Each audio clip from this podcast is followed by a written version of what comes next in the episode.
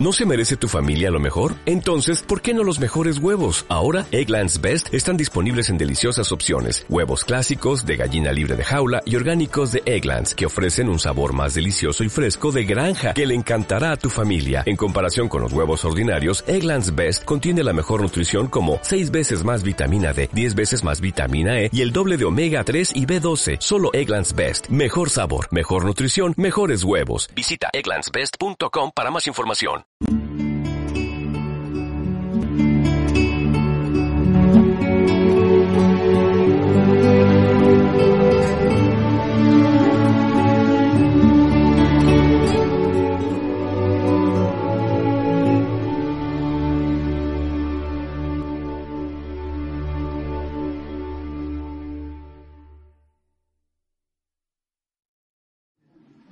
Nombre del Padre, del Hijo, del Espíritu Santo, Dios te salve María, llena eres de gracia, el Señor es contigo.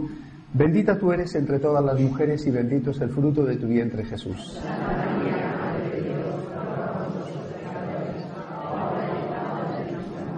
Gloria al Padre, al Hijo y al Espíritu Santo. Ave María Purísima. Eh, como os dije ayer en la introducción, estos ejercicios espirituales van a estar dirigidos sobre todo y ante todo a fijarnos en la figura de María. También una segunda parte eh, viendo las aplicaciones que a la vida de familia esto puede tener. Esta figura de María eh, lo, hacemos así, lo queremos hacer así, no solamente por nuestro gran cariño a la Santísima Virgen, sino porque considero que la Virgen María es el verdadero modelo del amor a Dios y en particular del amor a la segunda persona de la Santísima Trinidad, que es Jesús, porque ella no solamente era una creyente, primero antes de que naciera Jesús, creyente judía, después, lógicamente, creyente cristiana, sino que también era su madre. Por lo tanto, ella reúne eh, eh, unas condiciones totalmente únicas e irrepetibles. Reúne la fe, la fe del creyente, el seguimiento del creyente y reúne la maternidad. Bien.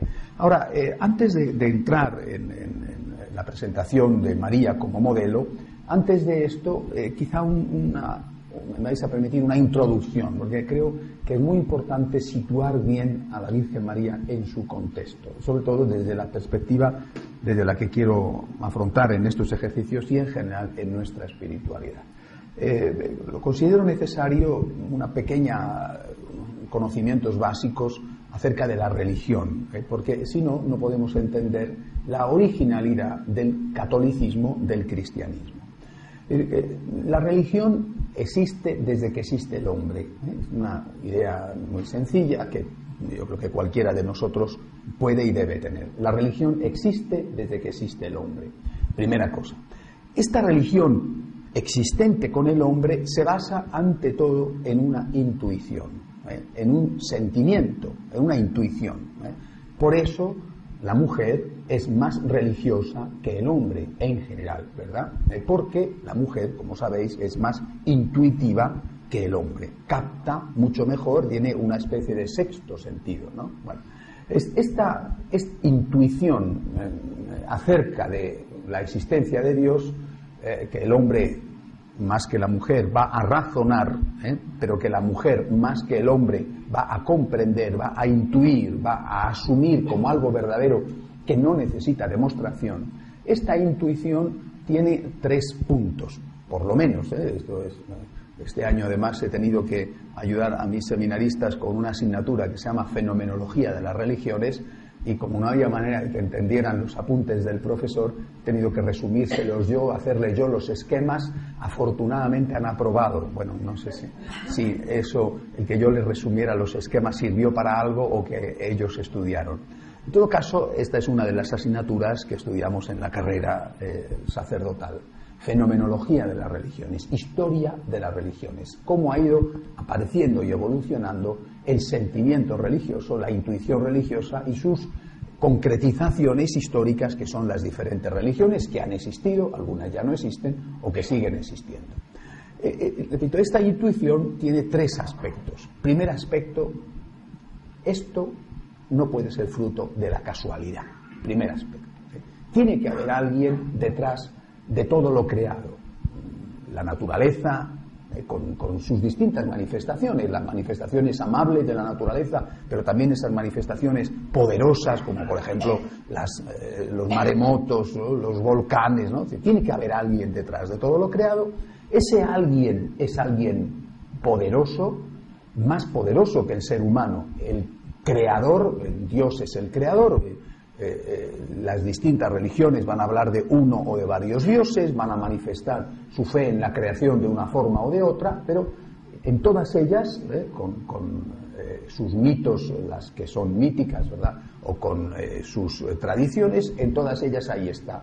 Doble idea de que Dios es el creador y de que Dios es grande, poderoso, más poderoso que el hombre. Y la tercera intuición, que ese Dios grande y poderoso puede ayudarnos. Y puede ayudarnos en nuestra vida normal. ¿eh? Tu enfermedad, eh, por supuesto, eh, un trabajo, la situación familiar y sobre todo de una manera muy particular puede ayudarnos en el más allá. El hombre intuye, junto con la existencia de Dios, ligada a esa existencia de Dios, intuye que la vida no es el final, que hay algo, algo, cada religión lo dirá, lo expresará de una manera distinta, que hay algo después de la muerte.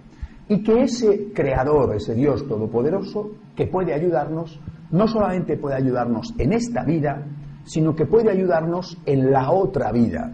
Insisto, allá como cada religión presenta esa otra vida.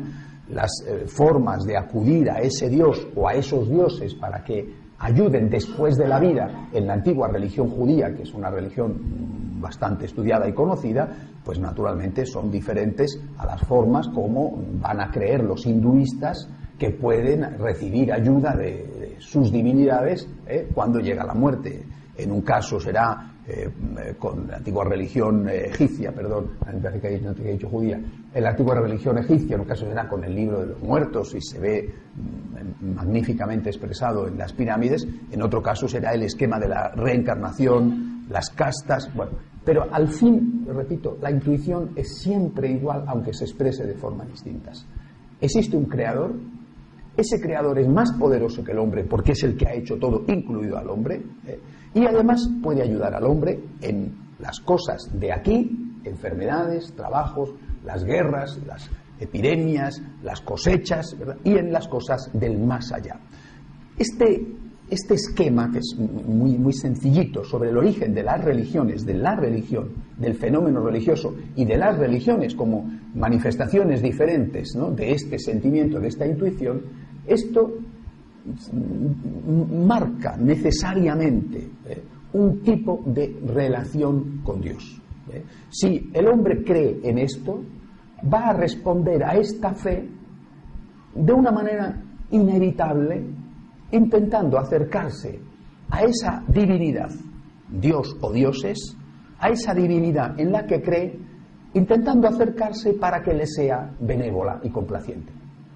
Yo necesito ayuda, hay alguien que me puede ayudar, ese ser que me puede ayudar en la tierra o en la vida eterna, ese ser que me puede ayudar, tengo que intentar tenerle de mi parte. Tengo que intentar que se lleve bien conmigo o yo llevarme bien con él. Y ahí es donde van a nacer, por ejemplo, la liturgia, ¿eh? como una manera de relacionarse con Dios, ¿eh? que en cada religión tendrá sus características, sus formas eh, culturales, la palabra, no olvidéis, cultura viene de culto, eh, sus formas culturales, eh, o diríamos también hoy cultuales, pero que en realidad cultura, repito, viene de culto, de hacer determinadas cosas que se piensa que pueden agradar a la divinidad. Por ejemplo, los sacrificios. Sacrificios de animales que van a tener una idea, por un lado, de tener contento a ese Dios en el que se cree o de aplacar su ira a veces ante los propios pecados. Bueno, la, divinidad, por lo tanto, se considera como alguien que, eh, si nosotros hacemos determinadas cosas, va a estar contenta y si va a estar contenta con nosotros, en ese caso, lógicamente, nos va a responder positivamente a nuestras peticiones. Yo tengo un problema, tengo una enfermedad, ¿qué tengo que hacer yo para que el Dios en el que creo me ayude en mi problema, en mi enfermedad. Bueno, esto es cómo ha ido evolucionando ¿eh? la historia de las religiones hasta llegar a nuestra época. Ahora nos encontramos, eh, por lo tanto, con una relación del hombre con la divinidad. Me, cuesta trabajo decir con Dios, ¿verdad? Porque me gusta más reservar la palabra de Dios a nuestro Dios, al Dios verdadero. Digamos así, la relación del hombre con la divinidad ha estado marcada por la necesidad del hombre de recibir ayuda. Por lo tanto, fundamentalmente, en prácticamente todas las religiones, en todas las religiones, menos en el cristianismo, como después diré, el hombre religioso se ha acercado a Dios por interés. Un interés legítimo, ¿eh? un interés provocado por su debilidad y por su necesidad. Yo no puedo reprochar a una persona que está enferma que pida ayuda. No puedo reprochar a una mamá que tiene un hijo muriéndose que pida ayuda para su hijo. Es que me parece un, interés legítimo. No, todo interés es un interés maligno, es un interés lógico y es legítimo. El hombre débil acude y llama a la puerta de quien considera que le puede echar una mano. ¿eh? Y para eso hace aquello que según su religión va a agradar al Dios en el que cree. Repito, sobre todo el mundo de la liturgia y ya posteriormente, en estados más evolucionados de las religiones, el mundo de la ética. ¿eh? No todas las religiones unen agrado a Dios con cumplimiento de preceptos morales. ¿eh?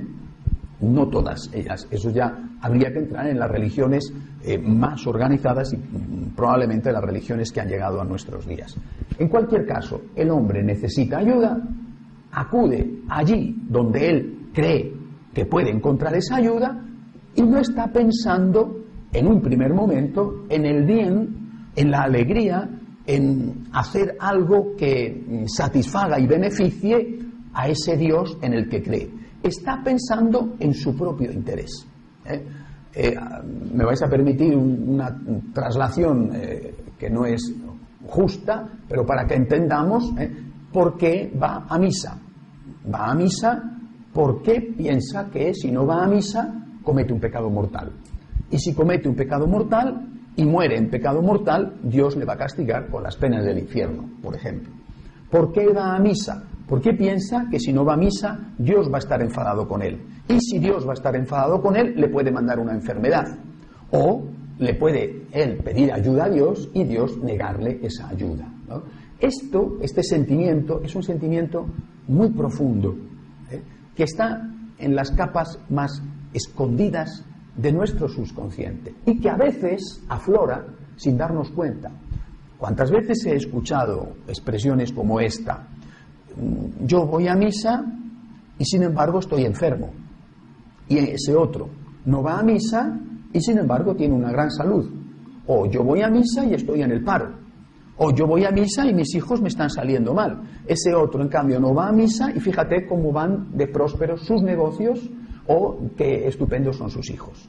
esta expresión, eh, con, distintas modalidades, ¿verdad? ¿Eh? Yo la he oído muchas veces y está, eh, por lo menos, en el fondo de algunas de las crisis de fe.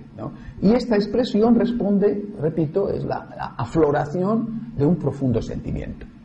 El hombre considera que tiene que estar eh, haciendo determinadas cosas para que Dios esté de su parte y le ayude en las cosas de la tierra o en la vida eterna. ¿eh? Y hace esas cosas no por Dios, no de una manera desinteresada o sobre todo agradecida. Hace esas cosas con un fondo de interés, que puede ser un fondo de interés legítimo, ¿eh?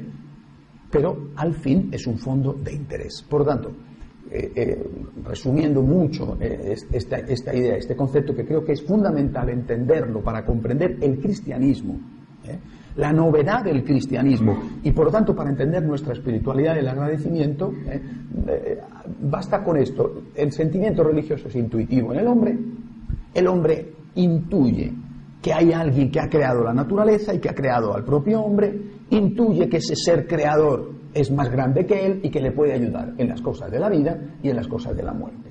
Y por lo tanto intenta tenerle de su parte. Para tenerle de su parte hace determinadas cosas que cree que a ese Dios le agradan. bien sean cosas de tipo litúrgico, eh, la misa, el ofrecimiento de sacrificios.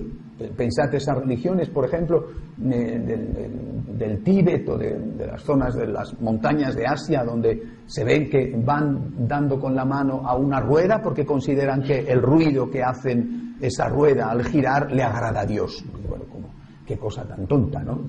considerar que el ruido que hace eh, una rueda al girar puede agradar a Dios. bueno, mire usted, cuando tú entras en una iglesia y a veces oyes el bisbiseo de algunas señoras rezando el rosario, ¿eh? pues eh, uno piensa, eh, a lo mejor ese bisbiseo, ellas piensan que le agrada a Dios porque se ha convertido en una cosa monótona y ya no saben ni lo que dicen. Afortunadamente no todo el mundo, ni mucho menos que reza el rosario, le pasa eso, pero sí que hay veces en que tienes la impresión de que es una mera rutina. ¿no? Habrá que ver, lógicamente, qué hay en el corazón de esas personas, pero también habrá que ver qué hay en el corazón de esos creyentes tibetanos que eh, dan vueltas con la mano a una rueda. Bueno, en cualquier caso, insisto, el hombre tiene con Dios una relación que está, sobre todo, a veces, casi siempre, únicamente, pensando en el propio interés y no en el interés de Dios. Esto vale hasta el cristianismo. Y vale después del cristianismo para las religiones que aparecen después. Una religión que aparece después del cristianismo, no lo olvidéis, es el Islam. ¿eh? Es decir, el Islam, la palabra Islam, que significa sumisión, significa obediencia, pero obediencia extrema, sumisión, eh, es, es una religión donde Alá es grande y donde lo que cuenta es satisfacer y agradar y obedecer y rendirse totalmente a Alá, lógicamente con las normas que haya dado el profeta de Alá, que era Mahoma. Bueno, cuando viene Jesús, ¿eh? lo que él va a hacer es una revolución en la historia de las religiones. La revolución de Jesús tiene, digamos, tres aspectos, ¿eh? los tres profundamente revolucionarios. Pero hay uno en particular que resulta muy revolucionario de cara a la relación del hombre con Dios, a lo que sería propiamente la religión. Primer aspecto revolucionario, el dogma. Cristo nos enseña unos conceptos acerca de Dios que eran totalmente novedosos. Por ejemplo, eh, si el judío en, el cual echa raíces eh, Jesucristo, que es judío, no lo olvidéis, si el judío cree en el Dios que ha creado el mundo, en el Dios que es juez, etcétera, el Señor va a decir ese Dios en el que tú crees es además tu Padre. Bueno, eh, además el Señor nos va a hablar de la Santísima Trinidad, tres personas, un solo Dios, ¿eh? y otra serie de puntos fundamentales del dogma católico. Segundo cambio, el cambio ético. Hasta ese momento el judaísmo, por referirme sobre todo, ¿verdad?, a la, religión en la que nace Jesús, el judaísmo estaba marcado desde el punto de vista ético por la palabra no, ¿eh? no hagas el mal. Y esto está expresado en los diez mandamientos, no mates, no robes, no mientas. Y Jesús va a hacer un cambio revolucionario que no destruye lo anterior, igual que en el tema dogmático no destruye lo anterior, sino que lo lleva a su plenitud. Sin destruir lo anterior, por tanto, sin eliminar el no, lo que va a hacer es añadir el sí. No basta con que no mates, tienes que defender la vida. No basta con que no robes, tienes que dar limosna. ¿eh? Por tanto, no basta con que no hagas el mal, tienes la obligación de hacer el bien. Sobre este punto, igual que sobre el anterior, hablaré al, referirme a las virtudes, pero fijándome ya en la perspectiva de la Virgen María. Después, dentro también del tema dogmático, eh, estaba el tema de la esperanza, ¿eh? me refiero al tema de la vida eterna, en la cual, de una manera distinta, no opuesta, también creían los judíos. Bueno, tercer cambio revolucionario, que yo creo que es, digo el que más importancia tiene, pero que el que más nos puede afectar a cada uno de nosotros, a todos los seres humanos. Sería el cambio espiritual. Eh, Jesús introduce una revolución dogmática, una revolución ética y una revolución espiritual. Eh, porque cada una de ellas va a responder además a una de las tres personas de la Santísima Trinidad. ¿Cuál sería la revolución espiritual que introduce Jesús? Pues que si en las religiones hasta ese momento lo que contaba primordialmente, en muchos casos únicamente, era el interés del creyente, lo que Jesús pretende es que cuente el interés del creador, que no cuente el interés del creyente solo o en primer lugar, sino que el creyente tenga en cuenta el interés de Dios. Por lo tanto, lo que Jesús va a intentar, y es lo que nosotros tenemos que procurar dar, ¿verdad?, es que el hombre se acerque a Dios por amor a Dios. Que el hombre ame a Dios. Hasta ese momento, el hombre se acercaba a Dios, insisto, por interés, y dentro del interés estaba el concepto temor, que en algunos casos era no solo temor, sino también terror. ¿eh? Son cosas distintas. ¿eh? Pero mm, dejando de lado las religiones del terror, que existen, ¿eh? y aún existen, en los dioses no solo temibles, sino terribles, por ejemplo, los dioses de los sacrificios humanos o los dioses vengativos, dejando de lado esas religiones, en todas lo que había era, lo que hay es el temor de Dios. Insisto, el Señor no anula esto, no destruye esto, lo que va a hacer es superarlo. ¿eh? Y dice, y, hay textos del Nuevo Testamento que lo expresan con claridad, por ejemplo San Juan, dice, el temor ya lo teníamos. Ahora lo que tenemos que tener es, además del temor que implica respeto, lo que tenemos que tener es amor. Por lo tanto, la pretensión de Jesús es, mostrando con todas sus eh, facetas y, con toda su amplitud el amor de Dios al hombre, mostrando ese amor de Dios, intentar conseguir que el hombre devuelva amor a quien tanto le ha amado. Por lo tanto, eres espiritualmente católico si tú amas a Dios. Tanto más amor a Dios, más eres seguidor de Jesús espiritualmente católico. Así se ha producido, eh, y, hay que entender eh, el, origen y la historia de la Iglesia. Seguramente algunos de vosotros habéis oído hablar de los llamados judaizantes, que son aquellos con los que se enfrenta San Pablo, ¿eh? porque se niegan a aceptar la pérdida de algunas tradiciones judías, el sábado, la carne de cerdo, la circuncisión, bueno, eh, pues eh, eh, cuando la Iglesia vence a los judaizantes en buena medida, gracias a San Pablo y al apoyo que a San Pablo le da San Pedro, cuando la Iglesia vence a los judaizantes y por lo tanto asume plenamente tanto el dogma, el cambio revolucionario dogmático, como el, la moral, el cambio revolucionario ético, sin embargo, se crea o se queda un profundo eh, relicto eh, judaizante en el ámbito espiritual. Y los católicos, durante estos dos mil años, que han vivido coherentemente como católicos en su perspectiva dogmática, han creído lo que enseña la Iglesia, que han intentado vivir, eso ya es con más discusión y más, en fin, eh, no, tanto, ¿verdad?, en el campo ético, porque la mayor parte de los católicos han vivido desde el punto de vista ético como judíos, es decir, contentándose con no hacer el mal, pero sin examinar su conciencia sobre el bien que han dejado de hacer, pero incluso aunque hayan asumido la ética cristiana propiamente dicha, sin embargo, en el campo espiritual han seguido siendo, no digo judíos, pero sí judaizantes ¿eh? o semijudíos. ¿eh?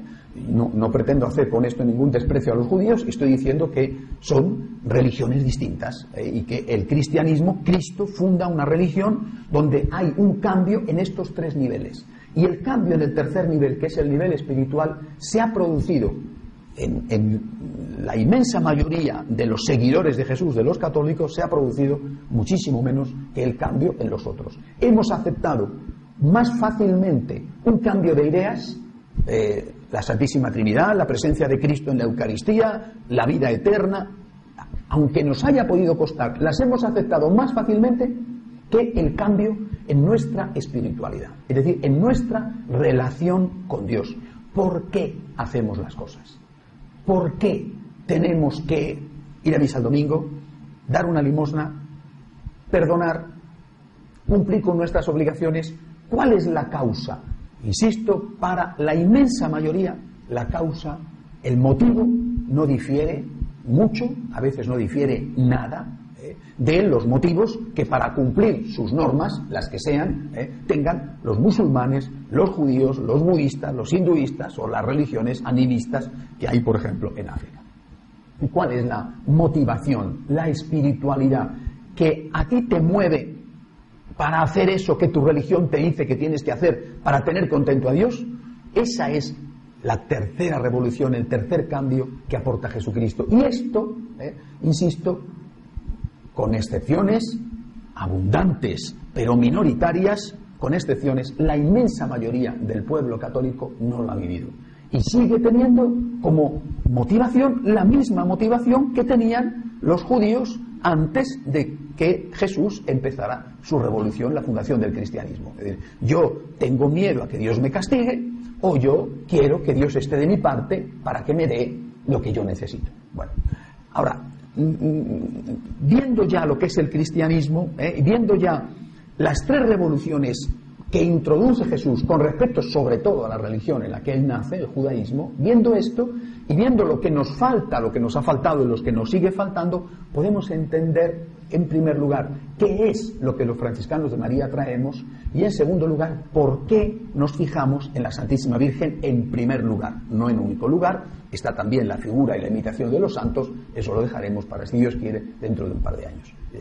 ¿Qué es lo que los franciscanos de María traen? Os decía ayer en la introducción, mero cristianismo. Y esta mañana lo comentaba en la misa, mero cristianismo, eh, usando eh, la frase de uno de los títulos, de uno de los libros más famosos de Lewis, mero cristianismo, mero catolicismo. Es decir, lo que la, intuición que yo recibo y puedo decir hoy ya fruto del Espíritu Santo porque es la Iglesia la que lo ha dicho al darle la aprobación pontificia a los franciscanos de María y recogerlo así en los estatutos, eh, la intuición que yo recibo es que precisamente el que no se haya producido, el que no se haya asimilado ese tercer cambio, esa tercera revolución, es decir, el hecho de que nosotros sigamos, muchos de nosotros sigamos siendo espiritualmente precristianos, es una de las causas del triunfo arrollador del secularismo entre los cristianos. Una religión donde sus creyentes, sus practicantes se mueven por temor o por interés, es más frágil a la hora de enfrentarse con un tipo de sociedad en la cual el interés es ridiculizado con razón, ¿verdad? El miedo es ridiculizado más aún que el interés, aunque después se siga aplicando. Es decir, una sociedad próspera y rica es una sociedad que va a acudir menos al Dios en el que supuestamente cree en busca de ayuda que una sociedad pobre. Cuanto más pobre es un país, más llenos los templos de la religión que sea y más llenos los seminarios de la religión que sea. Cuanto más rico es un país, cuanto más dinero tienes, entonces más te alejas de Dios. Eh, eh, Tagore, hinduista, lo expresó magníficamente con esta frase, ponle oro a un pájaro en las alas y le impedirás volar. Es decir, eso es la secularización. Es decir, los países ricos son países más secularizados o son países menos religiosos. ¿Por qué? Porque el hombre rico no puede volar. Es decir, el hombre rico vive pegado a la tierra. El hombre rico no se acuerda de Dios. Nos acordamos de Dios, acudimos a Dios muchísimo más en las dificultades que en la bonanza. Acudimos a Dios muchísimo más cuando tenemos un problema que cuando nos están yendo las cosas bien. Por tanto, si nosotros hubiéramos hecho, la mayor parte de nosotros, los católicos de estos dos mil años de historia, hubiéramos hecho esa revolución espiritual, si nosotros hubiéramos aprendido a tener con Dios una relación basada en el agradecimiento y en el amor a Dios, al haber comprendido y experimentado el amor de Dios, la secularización no nos habría golpeado como nos está golpeando. Al contrario, cuanto más ricos, más motivos tenemos para agradecer. Cuanto más te da la vida, más consciente tienes que ser de la deuda que tienes para con Dios. Y de esa manera, la bonanza nos habría acercado todavía más a Dios. En cambio, la bonanza, las cosas cuando han ido bien, nos ha separado de Dios. Hablo, por supuesto, en líneas generales, pero por desgracia masivamente generales. Por lo tanto, ¿qué es lo que nosotros intentamos hacer? Mero cristianismo, mero catolicismo. La misión de los franciscanos de María no es traer una virtud particular como fuera de San Francisco, una virtud especial, muy importante y muy loable, la pobreza. No es traer una virtud extraordinaria como es, por ejemplo, la que trajo San Ignacio, ¿eh? la obediencia. No es eso.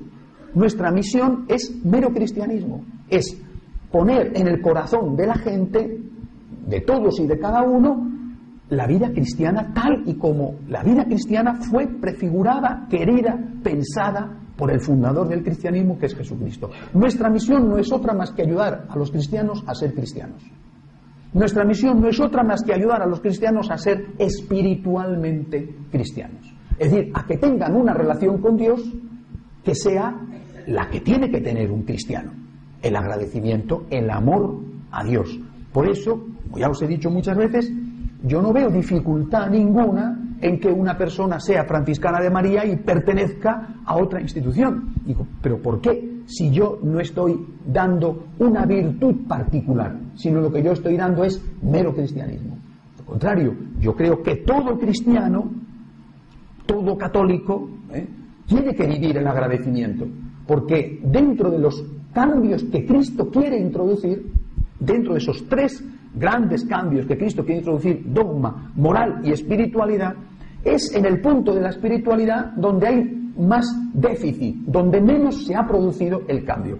Por tanto, lo que yo pretendo simplemente es que la Iglesia sea lo que su fundador quiso que fuera y que cada uno de los miembros de la Iglesia sea lo que aquel al cual teóricamente están siguiendo, Cristo, quiso que fuera. Por tanto, la misión de los franciscanos de María es una misión por una parte, esencial, en tanto que buscamos que ayudar a las personas a que sean aquello que tienen que ser, ¿eh?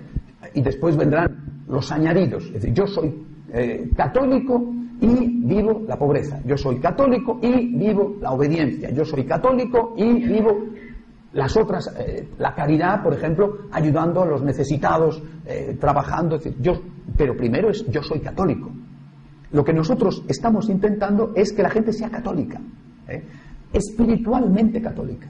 Y tú no eres plenamente católico ¿eh? desde el punto de vista espiritual, no digo desde el punto de vista jurídico, que lo eres desde el bautismo. ¿eh? No eres plenamente católico hasta que no tienes con Dios la relación que Cristo quiso que tú tuvieras. Y esa relación es una relación donde lo primero es el agradecimiento. Lo primero, no lo único, por supuesto, pero sí lo primero donde lo primero es el amor al Dios que tú sabes que te ama y que tú crees que te ama.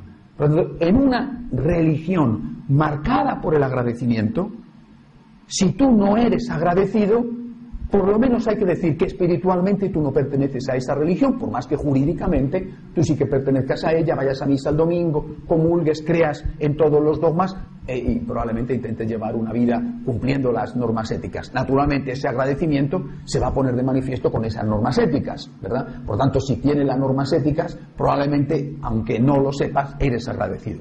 Pero en cualquier caso, de lo que se trata es de que en tus motivaciones, de una forma consciente, tú seas agradecido. Bien, creo que esto os ayude también a entender cuál es nuestro objetivo, la importancia de nuestro objetivo.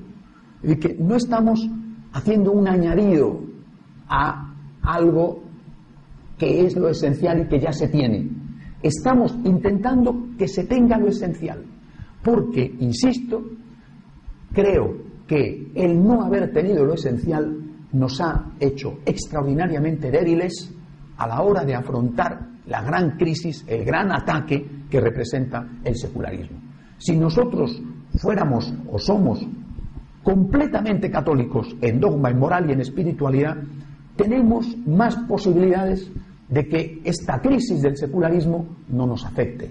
Eh, en cambio, en la medida en que nosotros tenemos unas motivaciones de interés o de miedo, las motivaciones típicamente religiosas, las motivaciones intuitivamente religiosas, ¿eh? Eh, que están eh, en lo más profundo del ser humano, en esa medida somos mucho más frágiles a los ataques del secularismo. Por eso, insisto, que nuestra espiritualidad, nuestro movimiento, está pensado por el Espíritu Santo junto a otros para hacer frente al secularismo. Pero nuestra forma de hacer frente al secularismo consiste precisamente en ayudar a la gente a ser católica.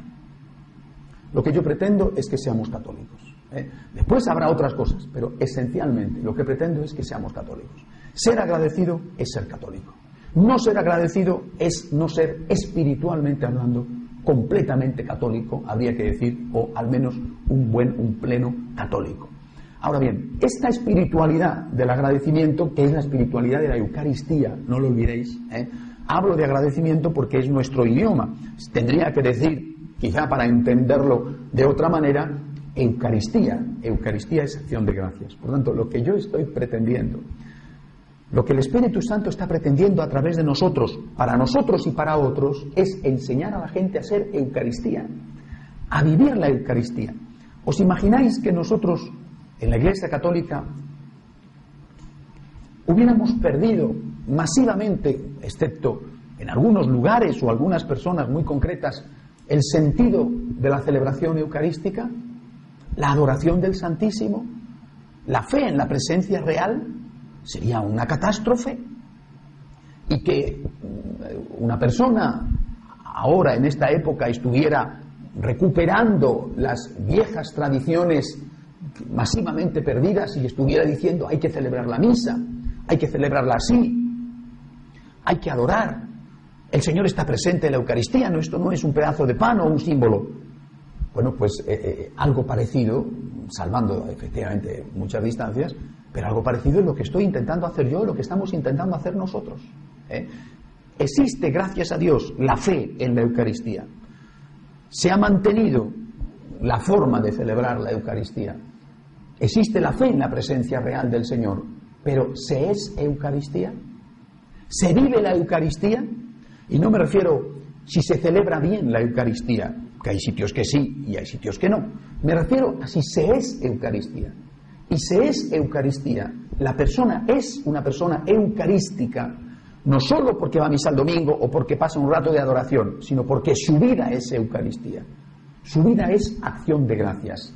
Por lo tanto, eh, volviendo a lo que os decía antes, si el Señor trae tres revoluciones, la tercera revolución, la revolución espiritual, consiste en hacer que su seguidor, el cristiano seguidor de Cristo, pase de una espiritualidad del interés y del miedo a una espiritualidad eucarística, a una espiritualidad del agradecimiento. Si tú eres eucarístico, es decir, si tú eres una persona que vives para dar gracias a Dios, tú eres espiritualmente católico. Y si no, no lo eres. O no lo eres del todo o lo eres de una manera imperfecta. ¿Qué papel juega la Virgen María? No sé si os habéis fijado eh, eh, si habéis cogido el Evangelio, os habréis fijado, o quizá os ha pasado desapercibido, que Jesús habla muy pocas veces de sí mismo. Por ejemplo, Jesús no enseña a rezarle a Él.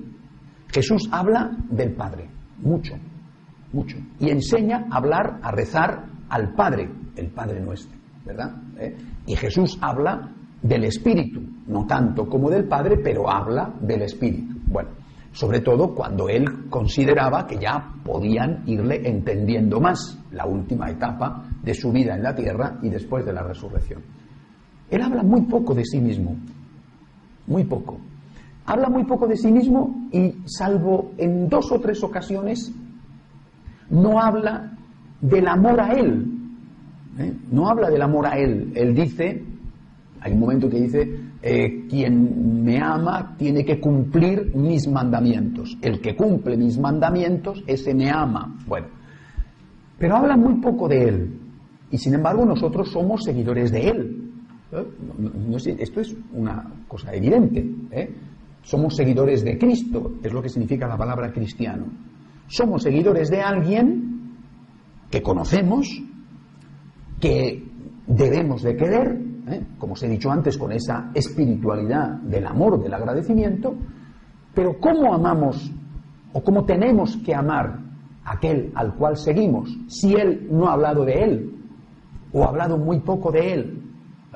¿Eh? Si nosotros cogemos el Evangelio y aplicáramos al pie de la letra lo que dice el Evangelio, quizá no tendríamos que llamarnos cristianos, sino eh, algo relacionado con la figura del Padre, por ejemplo, ¿eh? o con la figura del Espíritu Santo. Jesús habla muy poco de él. yo creo que esto entra dentro de una lógica humana eh, entre otras cosas, que se desprende la virtud de la humildad, que por supuesto Jesús tenía. Jesús no viene a presentarse a sí mismo como el centro, habla de Dios, Padre, Hijo y Espíritu Santo como el centro.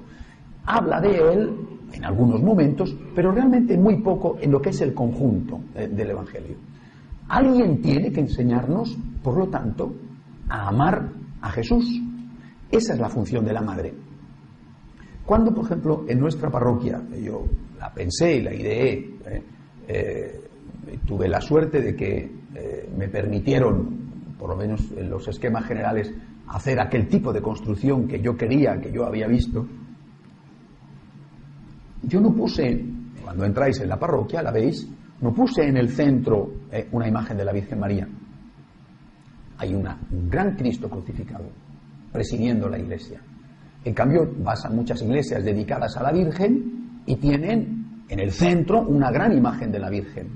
¿eh? Y no nos parece extraño. ¿eh? La iglesia del Carmen tiene una gran imagen de la Virgen del Carmen, o la iglesia de la Asunción tiene una gran imagen de María Asunta. Yo deliberadamente no quise poner en el centro y presidiendo una imagen de la Virgen María.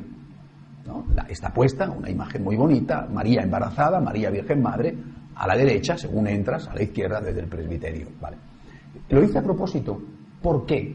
Porque yo pienso que cuando tú llegas a casa de una mamá, ¿eh? donde, por ejemplo, el hijo ya no está, no te encuentras encima del aparador ¿eh? una serie de fotos de la mamá. Te encuentras las fotos de los hijos. ¿eh? A veces puede ser que haya alguna foto del conjunto de la familia o de la mamá jovencita. bueno, pero sobre todo te encuentras fotos de los hijos. Es decir, María es la que va a suplir las carencias que nos encontramos en el Evangelio, carencias debidas, creo yo, entre otras cosas, a la humildad del propio Cristo y a que Jesús lo que pretende, lo que busca y lo que quiere es que nos fijemos en el Padre y en el Espíritu. Si Jesús nos habla del Padre y del Espíritu, la Virgen María nos habla de Jesús. Por eso nosotros, insisto, que tenemos como objetivo esa lucha contra la secularización, a base de mero cristianismo, a base de intentar que esa tercera revolución se produzca de verdad, la primera, la dogmática está, la segunda, la ética, más o menos está, la tercera, la espiritual, en muchos aspectos y en muchísima gente no está, nosotros que tenemos como objetivo que esa tercera revolución querida por Jesús ¿eh? se produzca y que la gente se acerque a Dios por amor a Dios. Y esta es la grandeza de la misión del carisma de los franciscanos de María, la grandeza extraordinaria, porque estamos en un punto esencial, repito, del cristianismo. Nosotros nos fijamos en la Virgen María como aquella que no nos habla de ella. La Virgen no nos habla a nosotros de ella. La Virgen nos habla a nosotros de Jesús. Es la Virgen la que nos dice, ama a mi hijo ama a mi hijo. Es la Virgen la que nos lleva a Jesús, la que con su vida, con lo que la tradición nos enseña de ella, nos dice cómo tenemos que ser verdaderamente cristianos, cómo tenemos que ser verdaderamente seguidores de Jesús. La Virgen viene a llenar los huecos que sobre el seguimiento de Cristo aparecen o podrían aparecer en el Evangelio. Por lo tanto, ¿Qué es lo que nos enseña María? María nos enseña a amar a Jesús. Y esto que eh, me parece que os estoy diciendo ahora no es una novedad. Yo creo que hay muchos santos que han hablado de esto. A Jesús por María. Es un viejo lema, ¿verdad? Pero quizá lo han expresado sin darse cuenta del todo del por qué a Jesús por María. Habiendo estas lagunas que el propio Cristo permite que existan en los evangelios, porque no habla de sí mismo nada más que fugazmente, no habla de cómo hay que amarle a Él nada más que fugazmente, porque continuamente insiste en cómo hay que amar al Padre, Bueno, la Virgen María completa esto diciendo, yo ahora os voy a enseñar yo cómo amar a mi hijo. ¿eh? Por lo tanto, lo que nosotros encontramos en María es una manera de acercarnos a Jesús, de ser cristianos, de amar a Jesús, buscando completar eh, en nosotros y en la Iglesia esta tercera revolución, eh, la, revolución espiritual, nos damos cuenta de que la Virgen María es aquella que del mejor modo posible nos puede ayudar a completar esta revolución. Porque ella, como usted ha dicho al principio, por ser creyente, primero judía, luego cristiana, y por ser madre, es la que mejor que nadie nos puede enseñar cómo amar a Jesús. Luego tendríamos que ver cómo amar a María, ¿verdad? Eh, bueno, eso todavía tardaremos tiempo en verlo. De momento, es, durante estos tres años, eh, ya hemos hecho uno, echamos el segundo curso en María, en cómo ella amó a Jesús, por eso nos fijamos en las virtudes de María, cómo ella fue santa, ¿eh? cómo ella amó a Jesús, cómo ella amó a Dios, a Dios a el Dios hecho hombre en su vientre, que es Jesús, ¿eh? sobre esto seguiremos y luego vamos a ver cómo han amado a Jesús algunos santos, porque los santos, sin ser inmaculados, eh, como la Virgen María, han amado a Jesús y por eso nos interesa mucho, buscando este objetivo de cómo amar a Jesús, fijarnos en cómo lo amó su madre, la que más le amó, y cómo le han amado algunos hombres y algunas mujeres que por su calidad e intensidad de amor han merecido el nombre de santos y sabemos, después de su canonización, que están en el cielo. Bien, esto es una, creo que era una necesaria introducción sobre cómo y por qué tenemos que fijarnos en María dentro de la espiritualidad y el agradecimiento. Ahora yo tengo un problema que es un problema que eh, sabéis perfectamente que tengo siempre, y es que llevo tres cuartos de hora hablando sobre algo que no pensaba decir. Es decir, el tema que tenía pensado esta mañana era eh, la fe de María como judía, ¿eh? y, son menos cuarto y todavía no. Lo haremos después. Tres cuartos de hora de conferencia es suficiente eh, para abusar de vuestra paciencia. Hacemos un momento de oración en silencio.